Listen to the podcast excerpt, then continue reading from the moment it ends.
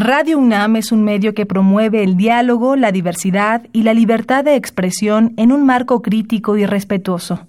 Los comentarios expresados a lo largo de su programación reflejan la opinión de quien los emite, mas no de la radiodifusora.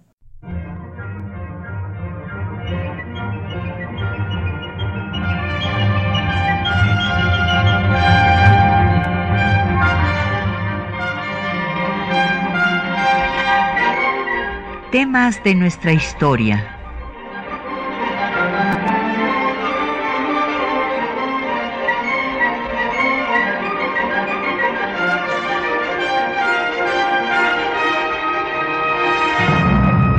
Un espacio que difunde el conocimiento del pasado para comprender nuestro presente. Programa a cargo de la maestra Patricia Galeana.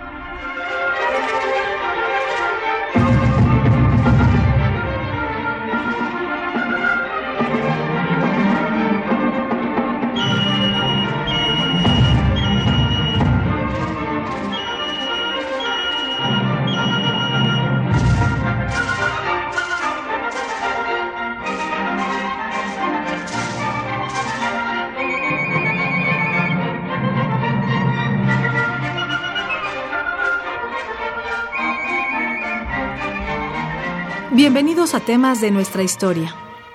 Este año, la doctora Patricia Galeana impartió la cátedra Grandes Maestros, organizada por la UNAM. A lo largo de seis sesiones, la doctora Galeana habló de la historia de la lucha de las mujeres por sus derechos en México. El día de hoy les presentamos la cuarta sesión dedicada al tema Mujeres Insurgentes. Como cada viernes tenemos para nuestros radioescuchas publicaciones relacionadas con el tema a tratar. En esta ocasión contamos con el libro Atrévete a cambiar, a una cultura de igualdad sustantiva, coordinado por la doctora Patricia Galeana y editado por la Federación Mexicana de Universitarias, así como catálogos del Museo de la Mujer. Llámenos, háganos llegar sus preguntas y comentarios a los teléfonos 55 36 89 89, al 01800 505 26 88 desde el interior del país sin costo. Deje un mensaje en el correo de voz al 55 23 32 81. Al correo electrónico temas de nuestra historia arroba yahoo.com.mx. También puede comunicarse con nosotros vía Twitter en arroba temas historia o por Facebook diagonal temas de nuestra historia UNAM. Escuchemos pues a la doctora Patricia Galeana. Los 300 años del virreinato, y sería aquí muy largo explicar, tienen diversas etapas. Primero los Austrias o los Habsburgo van a basar su gobierno en eh, los estamentos y van a dar privilegios a estas, a las corporaciones, a la eclesiástica, entre ellas, desde luego, y van a dejar bastante libre la conquista. Acuérdense que pues desde Cortés fue una empresa individual que se decía en nombre del rey de España. Entonces, esta situación eh, prevaleció en el siglo XVI y en el siglo XVII, pero en el siglo XVIII viene el gobierno de los Borbones y Carlos III, que no es el que está aquí, el que está aquí es Carlos IV, el del caballito, que la gente muy hábilmente le dice caballito porque era más importante el caballo que quien iba montado en él, ¿verdad? Pero Carlos III es un monarca eh, muy interesante que va a cambiar el estatus de virreinato, no de nombre, pero sí en la práctica, del virreinato de la Nueva España, en la que había reinos y provincias que gozaban, y ya me voy a referir directamente a la Nueva España, de autonomía en su organización y va a establecer un régimen francés, el de intendencias, que centraliza el poder y hace al virreinato de la Nueva España una colonia que dé mayores frutos a España. España se había visto involucrada en una serie de guerras europeas, entonces necesitaba muchos recursos y por esta razón viene este sistema de centralización política, de centralización económica, que desde luego va a causar el descontento de los habitantes en general de las colonias del Imperio Español, pero en particular a nosotros nos interesa la única Nueva España, que era la joya más preciada de la corona española, esta en donde surge México. Y eh, vamos a ver que las desigualdades sociales pues se continúan agravando, si bien estaban desde el siglo XVI, y en 1808 pues es un año eh, crucial en el que va a detonarse el movimiento insurgente con la intervención francesa de Napoleón I.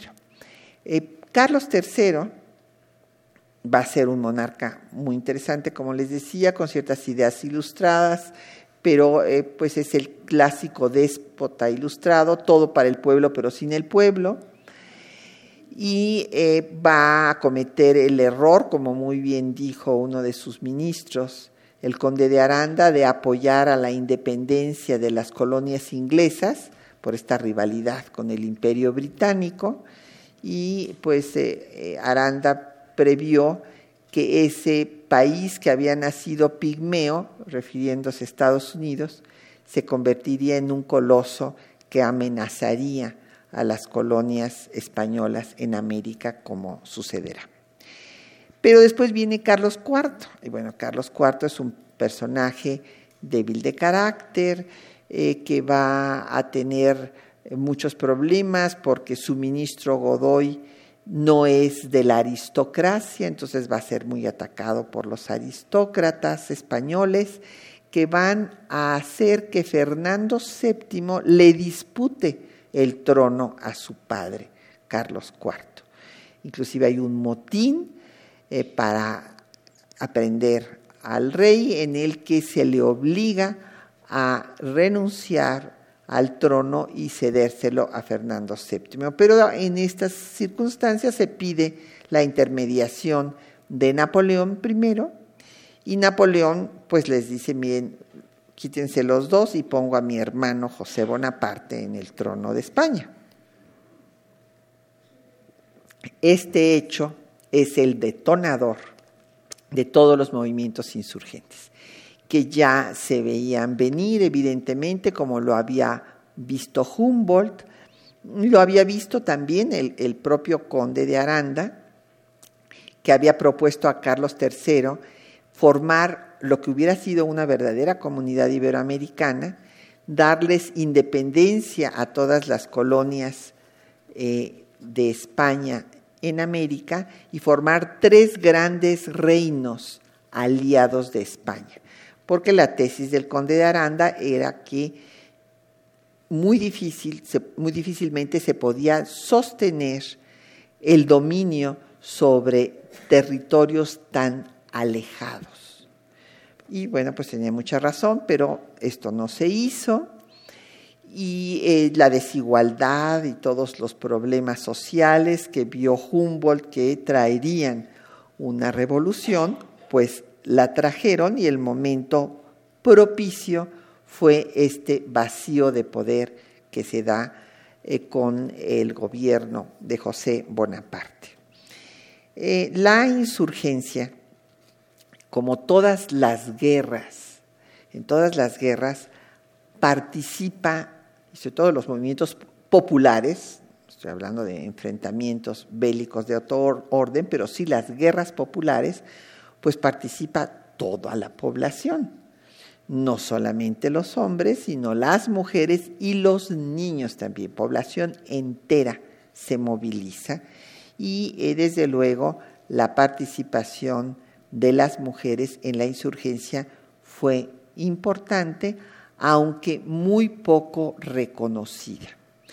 Eh, se ha reconocido nada más a las mujeres de clases altas que participaron en la insurgencia, pero hay pues cientos, miles de mujeres pues de el pueblo que también participaron y que difícilmente encontramos datos sobre ellas. Tenemos un diccionario ya de mujeres insurgentes, pero cuando algunos alumnos han querido hacer una biografía de estas mujeres, pues no se encuentra ninguna documentación y es realmente imposible hacer sus biografías.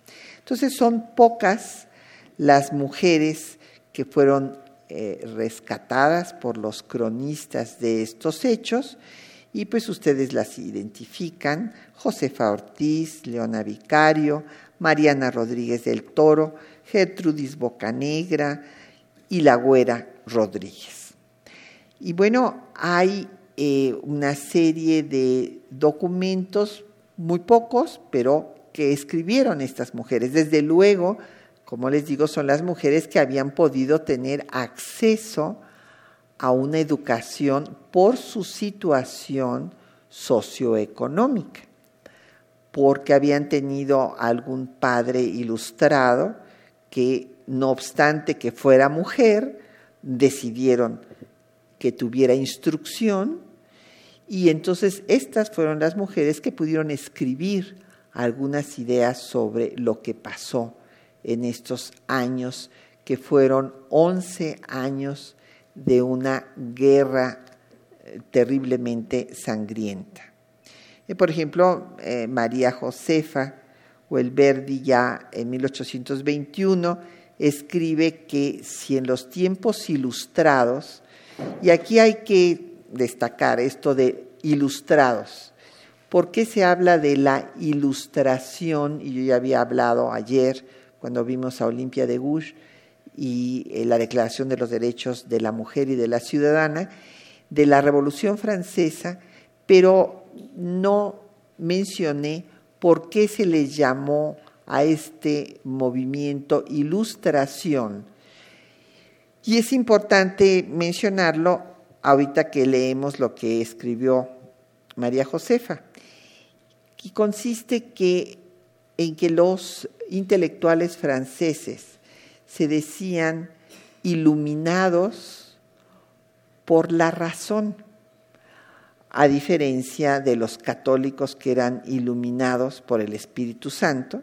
Ellos decían que ellos eran iluminados, pero por la razón, y que con la razón podían conocer todo lo que se propusieran y por eso hicieron la enciclopedia para abarcar todos los conocimientos.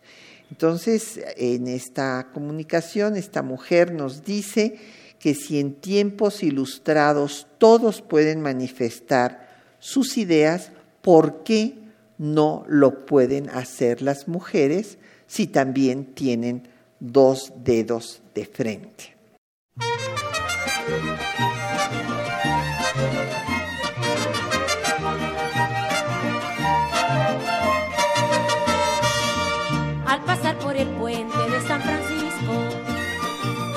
De un fraile me dio un pellizco.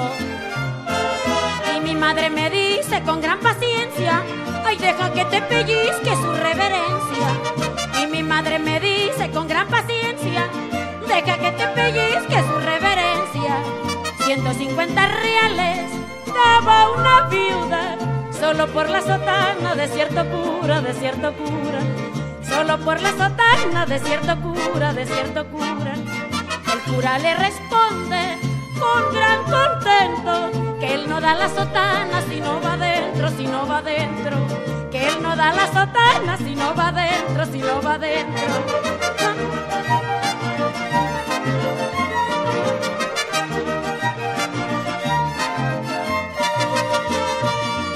Al pasar por el puente de San Francisco, el demonio de un fraile me dio un pellizco madre me dice con gran paciencia, ay deja que te pellizque su reverencia. Y mi madre me dice con gran paciencia, deja que te pellizque su reverencia. 150 reales estaba una viuda, solo por la sotana de cierto cura, de cierto cura, solo por la sotana de cierto cura, de cierto cura. Y el cura le responde con gran contento que él no da la sotana si no va adentro, si no va adentro, que él no da la sotana si no va adentro, si no va adentro.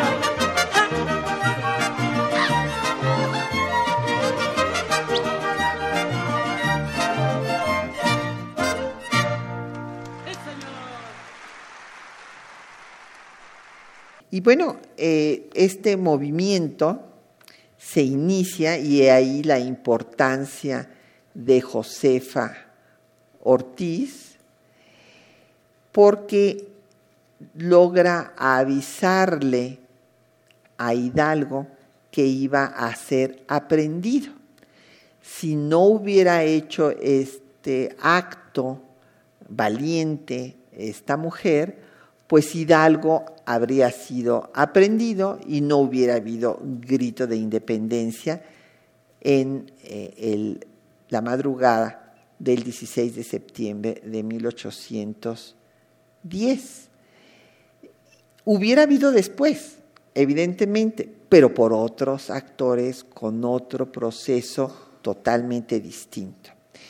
Entonces, eh, el grito, este grito que no es esto de que eh, viva Fernando VII y cosas por el estilo que se inventó, sino lo que nos han dejado los únicos dos testigos que estuvieron en la parroquia de Dolores y que coinciden en decir que él habló de que ya no había ni rey ni tributos y que ya dejaran su condición de esclavos y marcharan como hombres libres. Y el verdadero grito es, sin patria ni libertad, no podemos alcanzar la felicidad. Entonces, en una carta, cuando Miguel Hidalgo pide la rendición de Guanajuato a Riaño, le dice, específicamente de qué se trata el movimiento. Se trata de recobrar los derechos usurpados por los conquistadores bastardos e injustos. Entonces, pues como señalaba yo, hubo múltiples insurgentes anónimas y pues habían eh, muchas que, claro, a lo que podían hacer era cuidar a los insurgentes, hacer la comida, curar las heridas, enterrar a los muertos, pero también hubo espías, hubo correos y hubo algunas que tomaron las armas incluso y eh, muchas que fueron botín de guerra, violadas, encarceladas o ejecutadas para someter a los insurgentes. Eh, una insurgente, Luisa Martínez, antes de ser fusilada en 1817, dice, ¿por qué esta obstinada persecución contra de mí tengo derecho de hacer cuanto pueda en favor de mi patria porque soy mexicana y no creo cometer ninguna falta con mi conducta, sino cumplir con mi deber. Y de doña Josefa pues vamos a dar algunos datos porque pues me pareció muy pueril lo que se difundió en el bicentenario de la independencia, eh, que decían, ustedes recordarán, que doña Josefa había dado a luz en una cueva. Y yo decía, bueno, cuando las mujeres del campo oigan esto, pues se deben de morir de risa, porque pues todas han parido pues en camino a la milpa, en donde toca, ¿verdad? Muchas veces. Entonces, pues, ¿cuál es el mérito de que esta señora este, haya eh, parido en una cueva? Pero este, hizo cosas interesantes que vale la pena recordar. Ella, eh, pues, es originaria de Valladolid y Morelia, y su compañero le llevaba 12 años. De hecho, la sacó del colegio de las vizcaínas y déjenme decirles que cuando se casó a escondida, ya estaba embarazada y toda la cosa. ¿eh? Así es que, eh, pues había, eh, don Miguel había tenido ahí una acción poco respetuosa de la joven con la que se estaba casando. Después tuvieron 14 hijos o sea, e, era una pobres mujeres, ¿verdad? Hasta que se morían. Si no se morían de parto, pues seguían y seguían y seguían teniendo hijos. Y ella escribió en 1813, con mi sangre les formaré un patrimonio a mis hijos, porque era una Ana Bolena, según don José Mariano Beristain y Sousa. Decía que era una mujer audaz, incorregible, que no perdía ocasión en inspirar odio al rey y que quiso seducirlo a él mismo, imagínense que era un eclesiástico, pero no estén pensando en una seducción sexual, por favor, era seducirlo para la causa insurgente, o sea, convencerlo de la justicia de la causa.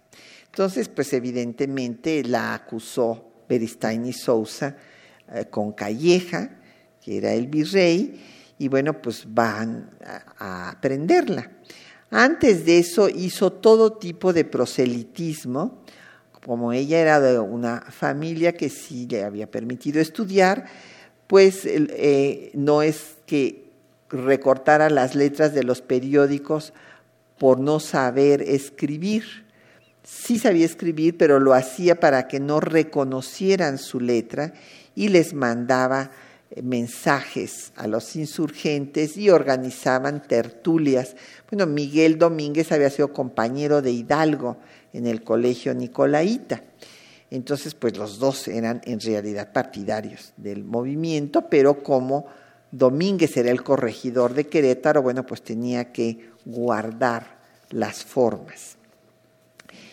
Eh, en eh, el momento en el que se descubre el movimiento que se estaba planeando para octubre, para el tianguis que iba a haber en octubre, y se adelanta precisamente porque es descubierta la conspiración y los van a prender. Entonces, eh, pues Josefa quería salir ella a avisarles a los insurgentes personalmente, ya sabemos esto de que Domínguez no se lo permite, pero ella logra mandar a un propio y bueno, gracias a esto no son aprendidos. Pero ella es encarcelada. Va a ser encarcelada en total siete años. Primero en Santa Teresa la recluyen cuatro años y cuando sale del encarcelamiento continúa con su activismo insurgente y entonces la vuelven a meter a prisión. Estuvo en total siete años recluida. Y eh, cuando viene la consumación de independencia, que como ustedes recordarán, se da por un proyecto distinto al de Hidalgo y Morelos porque hay una serie de características particulares que tiene nuestro país respecto del resto de América Latina. Por ejemplo, somos la única otra España. Y por eso, pues no solamente fueron 11 años de guerra, sino que después hubo un intento de reconquista y 15 años de no reconocer la independencia de México. Eh, Hidalgo, y esto lo comentó Bolívar, dijo que había sido magnífico que fuera un cura el que encabezara el movimiento insurgente, le da un sesgo totalmente distinto al movimiento insurgente en nuestro país que los movimientos insurgentes del resto de América Hispana. Precisamente porque aquí fue un cura, un cura heterodoxo.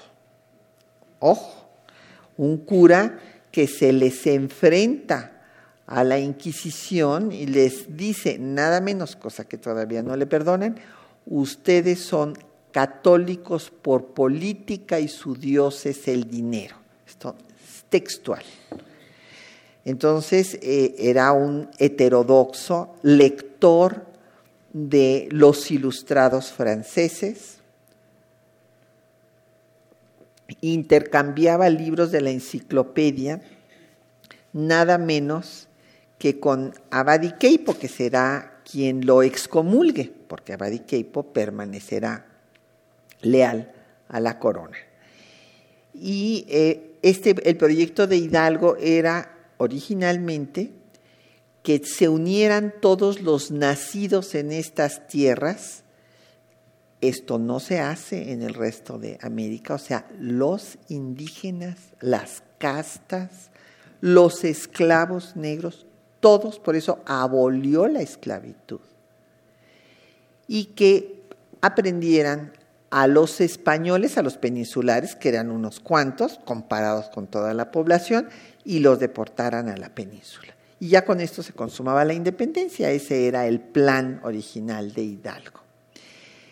Y él eh, pues tenía muchas discrepancias con Allende. Si el movimiento lo hubiera encabezado Allende, entonces hubiera sido un movimiento de criollos militares igual a los movimientos que se dieron en el resto de la América hispana. Pero aquí Hidalgo le imprimió un carácter social a la insurgencia. Eh, también prohibía las violaciones y los robos a sus contingentes.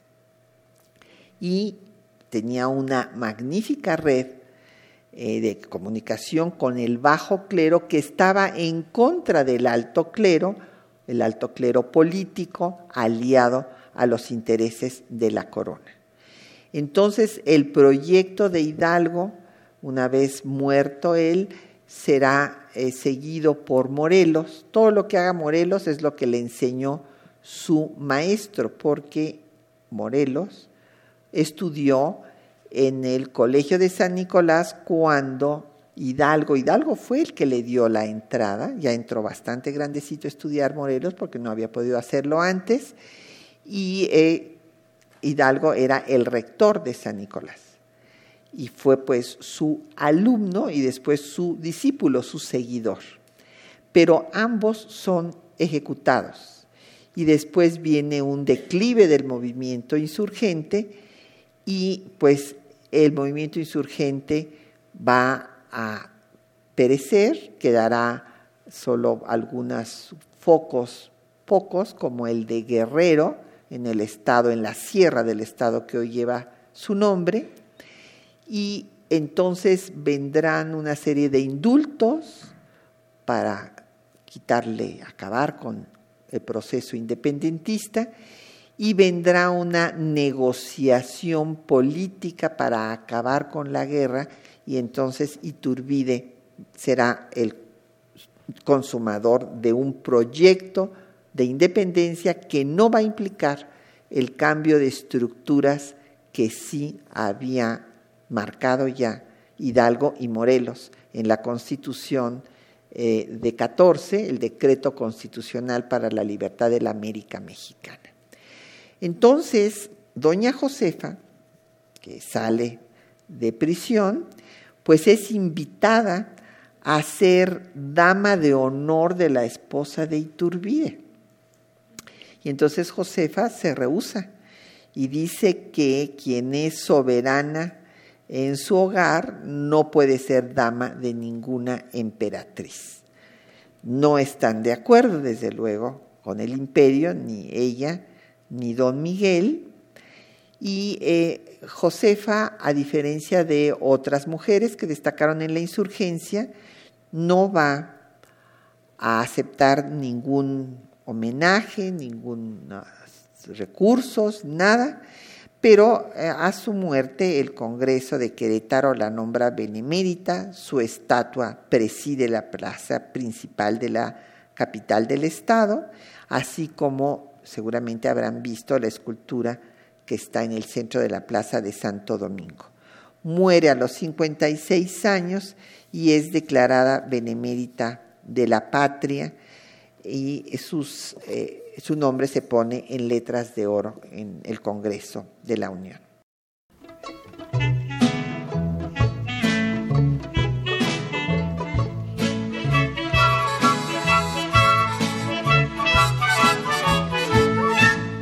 En 1813 fue llevada a la prisión nuestra gran corregidora sin ninguna distinción. Se la llevan prisionera, nadie sabe a dónde irá. No es delito, no es delito defender la libertad.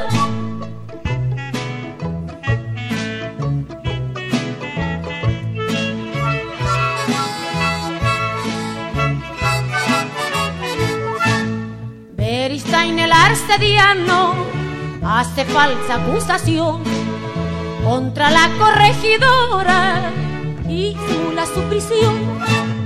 Se la llevan prisionera, nadie sabe a dónde irá. No es delito, no es delito defender la libertad.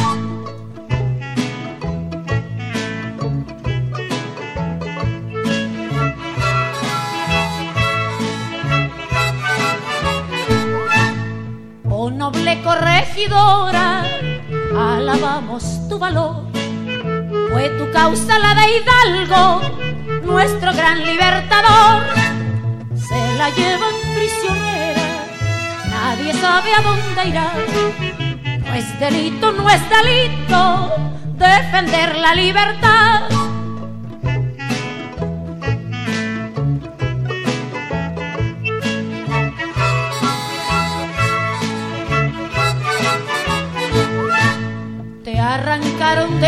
Fue muy grande tu dolor, mas el pueblo mexicano te bendice con amor.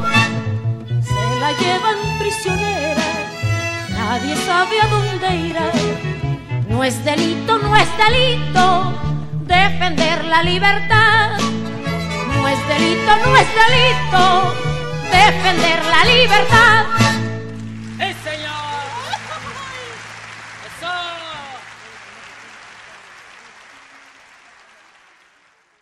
Otra mujer, Mariana Rodríguez del Toro, pues fue otra de estas mujeres que eh, luchó por la insurgencia y que cuando, bueno, era simpatizante de Hidalgo, y cuando fue aprendido Hidalgo, pues hubo una reunión en su casa en donde ella los exhorta a los hombres que estaban ahí y les dice que los únicos hombres que hay en, la Nueva España son los que han sido aprendidos con Hidalgo, porque pues los otros no están haciendo nada, y sugiere que se aprenda al virrey. Unas versiones dicen que ella sugiere que se le ahorque y otras que sea juzgado en la Junta de Zitácuaro y que se intercambie su vida por la de Hidalgo. Pero esta conspiración es descubierta, como pasó con muchísimas, porque resulta que, pues al ser católicos, los insurgentes también, pues se iban a confesar. Y entonces, pues he aquí que el confesor, violando el secreto de confesión, está lleno de expedientes ahí, la Galería 4 del Archivo General de la Nación sobre estos casos, pues eh, va a denunciar la conspiración y serán todos aprendidos y fue encarcelada Mariana junto con su esposo y serán liberados hasta la consumación de la independencia. Gertrudis Bocanegra fue otra mujer eh, que eh, luchó y después de haber perdido a su esposo y a su hijo en la lucha insurgente, siguió en la causa y cuando se le aprendió, se le ofreció eh, su libertad a cambio de que denunciara a todos los contactos insurgentes que tenía, se rehusó y fue ejecutada. Y así hay muchísimas más que no eh, pues han sido sus nombres tan divulgados como el de las que estamos mencionando. Y nos quedan dos importantes. Leona Vicario, que escribió que se llamaba Leona y quería vivir libre como una fiera. También era de familia acomodada, huérfana a los 18 años y partidaria de la insurgencia. Va a conocer a Quintana Roo, con el que después se case, y va a ser una de las mecenas de la insurgencia, va a pertenecer al grupo de los Guadalupes. Y resulta que hay un grupo, y bueno, ustedes recordarán, pues la guadalupana es símbolo de, lo mexicano, La protectora de la nación. Entonces se forma una sociedad secreta de los guadalupes que eran partidarios de la independencia y que eran los que le hacían llegar recursos, a Morelos y también información sobre cuáles eran los movimientos que planeaba el ejército realista para acabar con él. Y en este grupo estuvo doña Leona, ella escribió, es considerada la primera mujer que escribe en la prensa, en la prensa insurgente, en el ilustrador americano, y eh, pues utilizaba, y ahí nos podemos dar cuenta de su amplia cultura, le puso seudónimos a todos los insurgentes, Telemaco, Robinson, Lavoisier, etcétera, para que entonces no supieran a quién les estaba, si agarraban su mensaje, no supieran para quién era. Reclutaba soldados, vendió joyas, en fin, eh, después va a irse con las tropas de Morelos, se casa con eh, Quintana Roo y va a ser, no, pero antes de que se vaya, perdón, la agarran antes de que se vaya con Morelos por los mensajes y el dinero y todo lo que estaba haciendo, y entonces eh, la sentencian a estar en el convento de Belén, de donde, y le quitan los bienes que le quedaban, y de ahí es rescatada por los insurgentes y se lleva ella la imprenta con la que se publicará el Ilustrador Nacional. Allá en Oaxaca, pues se eh, une con Quintana Roo, se casan y cuando viene la ejecución de Morelos y de los caudillos insurgentes, van a ofrecer el indulto y pues eh, Quintana Roo primero lo rechaza, pero ya cuando tienen a su primera hija, pues pide que se le dé a su familia, se les condena al exilio a España, pero no tienen recursos para ir y nadie se los quiere pagar, entonces acaban el exilio en Toluca, en lugar de España. Y en cuanto eh, pues a sus textos, es muy importante el debate que sostiene con nada menos que Lucas Alamán la cabeza más brillante que ha tenido el conservadurismo, para mi gusto, en toda su historia hasta ahora. ¿eh? Porque era un hombre muy brillante, con una gran concepción de Estado, y que se atrevió a decir que Leona Vicario, igual que las otras mujeres, se habían unido a la insurgencia para irse con sus novios, únicamente. Entonces ella escribe varias cartas contestándole, ay, todo esto viene porque don Andrés Quintana Roo eh, denuncia el asesinato que se hace de Vicente Guerrero por el gobierno conservador de Anastasio Bustamante, donde Lucas Alamán era el canciller. Entonces, eh, ante esto, Leona exige que no atenten públicamente que no atenten en contra de la vida de su marido y responsabiliza a Bustamante de cualquier cosa que le pase a Quintana Roo. Y entonces a partir de esto vienen los ataques y los descalificativos de Lucas Alamán. Y entonces Leona Vicario le dice, confiese usted, señor Alamán, que no solo el amor es el móvil de las acciones de las mujeres. Ahí pueden leer todo el texto, pero les dice que su amor, ella en síntesis, dice que el amor de la, a la patria de las mujeres, por parte de las mujeres, tiene más fuerza que el de los hombres porque ellas no pueden tener el poder. Entonces, mientras que los hombres sí, entonces ella habla de el amor a la patria que es desinteresado.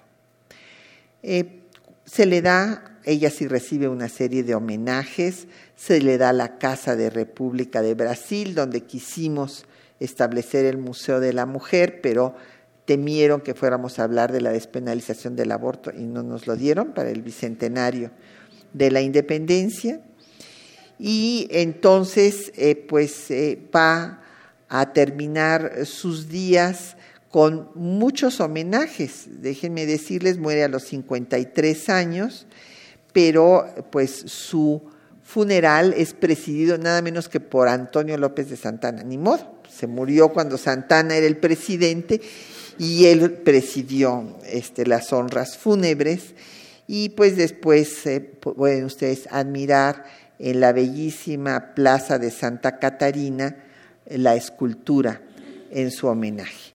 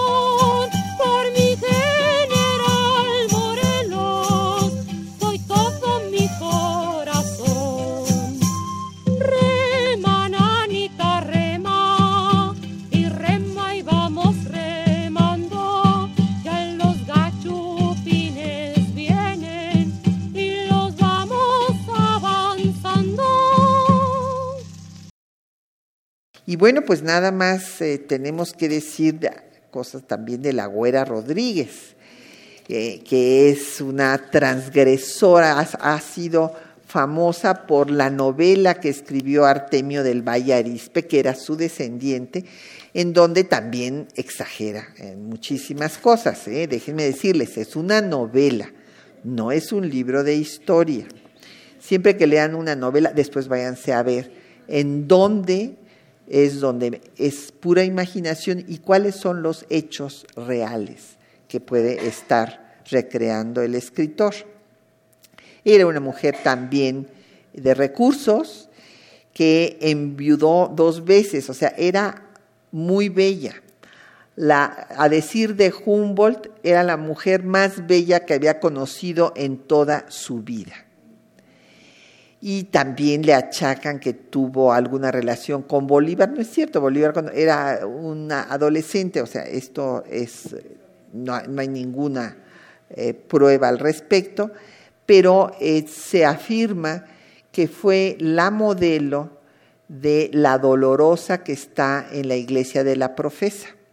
Vayan a la profesa, que fue donde se hizo la eh, negociación para acabar con la insurgencia y consumar la independencia, pero para que viniera Fernando VII a gobernar aquí sin la constitución liberal de Cádiz, o sea, era un movimiento contrarrevolucionario, y ahí la dolorosa dicen que es la cara, hay varios testigos que dicen que fue su modelo.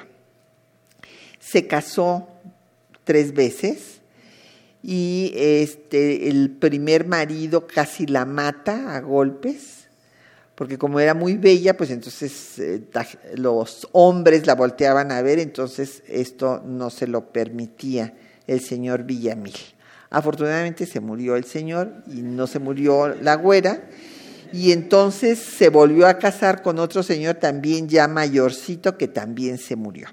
Pero entonces ella heredó todos esos recursos y pues el tercer marido yo creo que sí la quiso mucho porque después de que se muere la güera, ¿qué creen?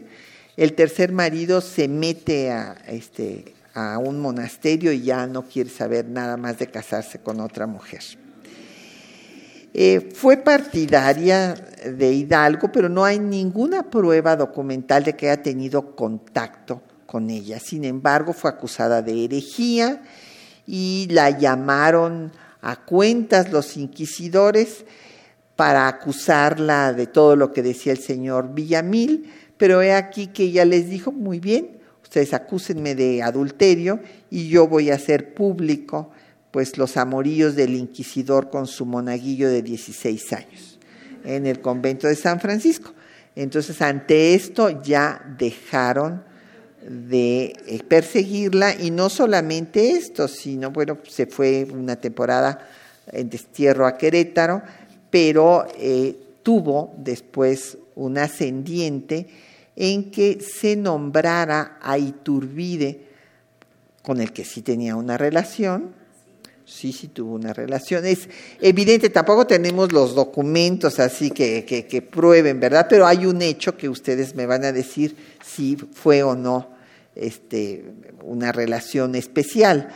Eh, cuando Iturbide, eh, bueno, primero es designado para ir a acabar con Guerrero, porque les repito, era un movimiento contrarrevolucionario. Pero cuando llega Iturbide allá y se da cuenta que no puede acabar con Guerrero, entonces, pues dice, pues lo voy a negociar con él. Y como ya Guerrero había intentado negociar con otros eh, realistas para que se unieran a la causa insurgente, pues entonces aceptan eh, esta negociación. Nunca hay un abrazo de Acatempan, digo, ni está Guerrero en Acatempan jamás, ni Iturbide lo hubiera abrazado nunca porque Guerrero era un mulato, imagínense ustedes, o sea, no lo hubiera hecho Iturbide jamás. Pero eh, pues viene esta negociación y se consuma la independencia y cuando entra el ejército trigarante con Iturbide al frente, Iturbide desvía el desfile militar para pasar por enfrente de la casa de la Güera Rodríguez, esto lo sabemos por Manuel Romero de Terreros y por otros. Hay muchos testimonios al respecto, no cabe la menor duda que sí hizo esto, y es más que le mandó, que se quitó una de sus plumas trigarantes y se las mandó a la güera. Entonces, pues evidentemente sí había algo, algo, algo, algo pasaba ahí. Entonces, pues sí, eh, fue una mujer muy popular por transgresora y eh, pues eh, finalmente muere también en un convento. Pero, ¿qué pasa con las mujeres en todo este proceso? Pues las mujeres participan en la insurgencia, pero la vida de las mujeres no va a tener mayores cambios hasta que venga el proceso de la reforma liberal. Mientras tanto, seguirá imperando el marianismo.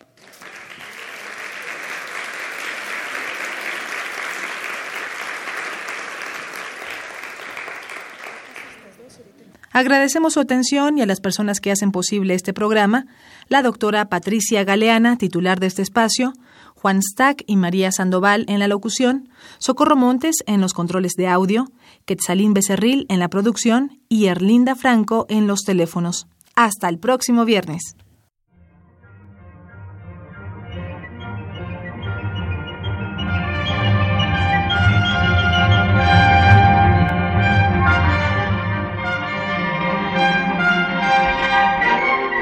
temas de nuestra historia.